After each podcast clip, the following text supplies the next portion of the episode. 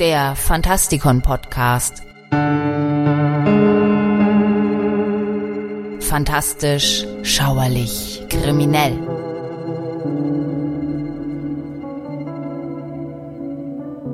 Willkommen zu Stephen Kings Carrie, der Nachbesprechung des Romans von 1974, der allerdings erst 1977 in deutscher Übersetzung bei Schneeklut erschien. Das ist gleichzeitig der erste Teil einer Beschäftigung mit dem Stephen King Multiversum. Im Laufe der Zeit werden so die tragenden Teile eines einzigartigen und gigantischen Lebenswerks offenbart werden.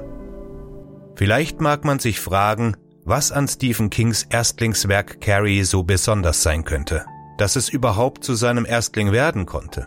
Der Großteil der Legende liegt in der Tatsache begründet, dass dieser Roman bereits Kings vierter war den er an Verlage geschickt hatte. Bei den ersten drei Büchern handelte es sich um Amok, Todesmarsch und Qual, die alle in späteren Jahren unter dem Pseudonym Richard Bachmann veröffentlicht wurden.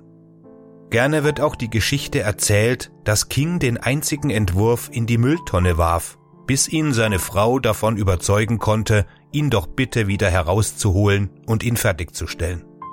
Tatsächlich hatte er nicht nur das Manuskript in den Papierkorb geworfen, er wollte das Schreiben überhaupt an den Nagel hängen. King konnte einfach nicht glauben, dass eine Geschichte über ein dünnes, blasses Mädchen mit Menstruationsproblemen die Leute interessieren könnte. Das wäre auch sicherlich die richtige Einschätzung gewesen, aber Carrie passte völlig zum damaligen Zeitgeist. Der Roman erschien etwa zur gleichen Zeit wie Rosemary's Baby und Der Exorzist. Und in den Kinos lief Wenn die Gondeln Trauer tragen und The Wicker Man. Es war die Zeit, in der sich die Leute mehr für die seltsame paranormale Seite der menschlichen Existenz zu interessieren begannen und nichts mehr mit Gespenstern und Spuk anfangen konnten. Was sie wohl nicht wussten, ist die Tatsache, dass es sich hier um ein archetypisches Motiv handelt, das uns durch Märchen transportiert wird. Unsere Romane wimmeln davon, ob sie nun als Horror empfunden werden oder nicht. Carrie erinnert an Elemente aus Aschenputtel und Rapunzel. Darauf wies zuerst der Professor für Orientalistik und klassische Studien Alex E. Alexander im Jahre 1979 in seinem Essay Stephen King's Carrie, A Universal Fairy Tale hin. Er zitiert dort Schiller mit den Worten Tiefere Bedeutung liegt in den Märchen meiner Kinderjahre als in der Wahrheit, die das Leben lehrt. Wohin hätte es den arbeitslosen Englischlehrer gebracht, der nachts in einer Industriewäscherei arbeitete und zusammen mit seiner Frau und zwei Kleinkindern in einem Wohnwagen hauste, wenn nicht so etwas wie ein Wunder geschehen wäre. Diese Frage wird er uns in Shining beantworten, aber noch war es nicht soweit. Dass King quasi im Alleingang ein völlig neues Marktsegment schuf, das in dieser Zeit mit Block, Matheson und Bradbury vor sich hindümpelte, konnte zu diesem Zeitpunkt niemand ahnen. Es klingt noch heute regelrecht absurd. Manchmal jedoch reihen sich die Dinge so aneinander, dass man gemeinhin vom Zufall spricht. Dem jungen Bill Thompson, Redakteur bei Doubleday, gefiel das, was er da las, und er setzte sich massiv dafür ein, das Buch zu verlegen. Vorher lag bereits Amok auf seinem Schreibtisch, das er mit sanften Worten ablehnte. Aber auch für Menschenjagd und Sprengstoff sah Thompson zu diesem Zeitpunkt bei Doubleday keine Möglichkeit der Veröffentlichung. Für Carrie aber kämpfte er innerhalb des Verlagshauses, die für einen Anfänger nicht mehr als 5000 verkaufte Exemplare erwarteten. Carrie erschien am 5. April 1974, dann aber in einer Auflage von 30.000 Exemplaren. Davon wurden 13.000 verkauft, was dann doch recht beachtlich war. Das Buch gesellte sich schnell zu den verbotenen Büchern der Vereinigten Staaten. Gerade an den Schulen war man aufgrund von Carries Gewalt, den Flüchen, dem Sex unter Minderjährigen und der negativen Sicht auf die Religion in eine Art Schockstarre verfallen. Viel Werbung machte Doubleday nicht. Sie schämten sich wohl insgeheim für das, was sie da angerichtet hatten. Aber die Mund-zu-Mund-Propaganda machte die mangelnde Werbung mehr als wett. Dadurch wurde die New American Library hellhörig und sicherte sich die Taschenbuchrechte für 400.000 Dollar. Belächelt von Doubleday, die Stephen King nie so richtig ernst nahmen. Das war damals ein Rekordbetrag und wird auch heute kaum erreicht. Irgendetwas musste den Lektoren der American Library gesagt haben, dass sie auf einer Goldgrube saßen. Und so kam es dann tatsächlich auch. Das Buch ging zu Beginn in mehreren Auflagen rund zweieinhalb Millionen Mal über den Ladentisch der USA und der Chicago Tribune brachte zum ersten Mal die Frage nach dem King-Phänomen zur Sprache. King bekam die Hälfte des Geldes und hatte seine finanziell gravierenden Nöte von da an tatsächlich ausgestanden. Carrie Das Buch erzählt die Geschichte der Carrietta White aus der Carlin Street in der fiktiven Stadt Chamberlain, Maine. King hatte zu Beginn noch nicht zu seinem ikonischen Derry oder Castle Rock gefunden. Das Buch spielt in der damaligen Zukunft von 1979, der Veröffentlichung des Buches Ich heiße Susan Snell von Susan Snell, das in Auszügen in den Roman eingewebt wurde. Sie war ein dickliches Mädchen mit Pickeln an Hals, Rücken und Gesäß. Ihr nasses Haar war vollkommen farblos. Wie in den meisten Volkskulturen wird die Initiation durch den Erwerb besonderer Weisheit oder Kräfte gekennzeichnet. King setzt Carries sexuelle Blüte mit der Reifung ihrer telekinetischen Fähigkeiten gleich. Sowohl verflucht als auch mit rechtschaffenem Zorn ausgestattet, wird sie gleichzeitig Opfer und Monster, Hexe und weiser Engel der Zerstörung.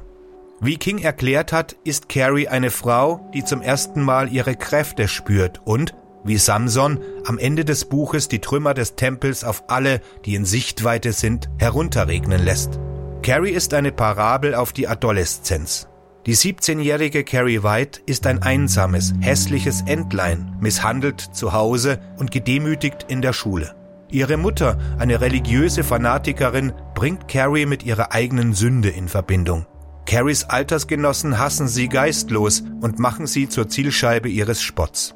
Bei Carrie geht es um die Schrecken der Highschool, einem Ort des bodenlosen Konservatismus und der Bigotterie, wie King erklärt wo es den Schülern nicht mehr erlaubt ist, sich über ihren Stand zu erheben, als einem Hindu über die Kaste.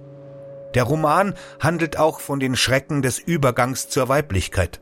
In der Eröffnungsszene erlebt Carrie im Duschraum der Schule ihre erste Menstruation. Ihre Altersgenossinnen reagieren mit Abscheu und Spott, bewerfen sie mit Damenbinden und schreien Stopf es zu! Carrie wird zum Sündenbock der Angst vor der weiblichen Sexualität die sich am Geruch und Anblick von Blut äußert.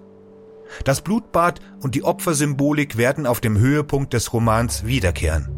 Als Sühne für ihre Teilnahme an Carries Demütigung in der Dusche überredet Susan Snell, ihren beliebten Freund Tommy Ross, Carrie zum Abschlussball einzuladen. Carries Konflikt mit ihrer Mutter, die ihre aufstrebende Weiblichkeit mit Abscheu betrachtet, wird von einer neuen Verschwörung der Mädchen gegen sie begleitet, angeführt von der reichen und verwöhnten Chris Hutchinson. Ihre Clique arrangiert, dass Tommy und Carrie zum König und zur Königin des Balls gewählt werden, nur um sie mit Eimern voller Schweineblut zu übergießen. Carrie rächt diese Taufe telekinetisch, zerstört die Schule und die Stadt und lässt Susan Snell als eine der wenigen Überlebenden zurück. Es bietet sich an, bei jeder King-Lesung nach den gemeinsamen stilistischen Details und den wiederkehrenden Bildern in seinen Romanen zu suchen. Carrie ist natürlich interessant, weil es Kings erste Veröffentlichung war und ein paar Techniken enthält, die er im Laufe seiner Karriere ausbauen sollte. Da wäre zum Beispiel der innere Monolog. King hat die Angewohnheit, die Gedanken seiner Charaktere durch Klammereinschübe oder Kursiver in den Haupttext einzubringen. Das ist eine effektive und elegante Methode, um das platte Sie dachte zu umgehen.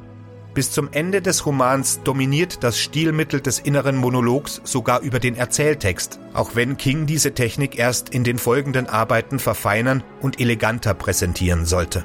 Carrie enthält bereits deutlich jene King-spezifischen Themen, die er später noch einmal durchdenken und dann mit noch größerer Wirkung aufbieten wird zum Beispiel Carries Gespräche mit ihrer Mutter. Es sind die gleichen Stimmen, die in späteren Romanen wie Misery, Dolores oder Der dunkle Turm wieder auftauchen werden.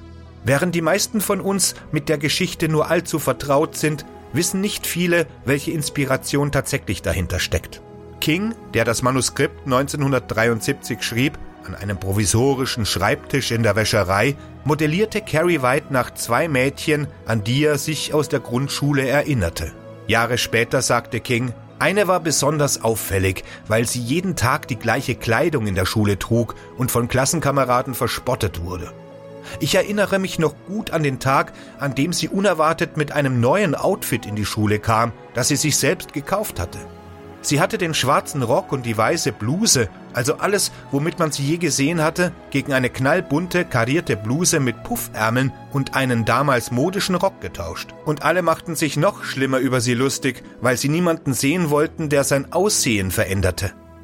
Das andere Mädchen, eine introvertierte Epileptikerin, hatte eine fundamentalistische Mutter, die ein riesiges Kruzifix an der Wohnzimmerwand hängen hatte, ein Bild, das direkt in den Roman wanderte.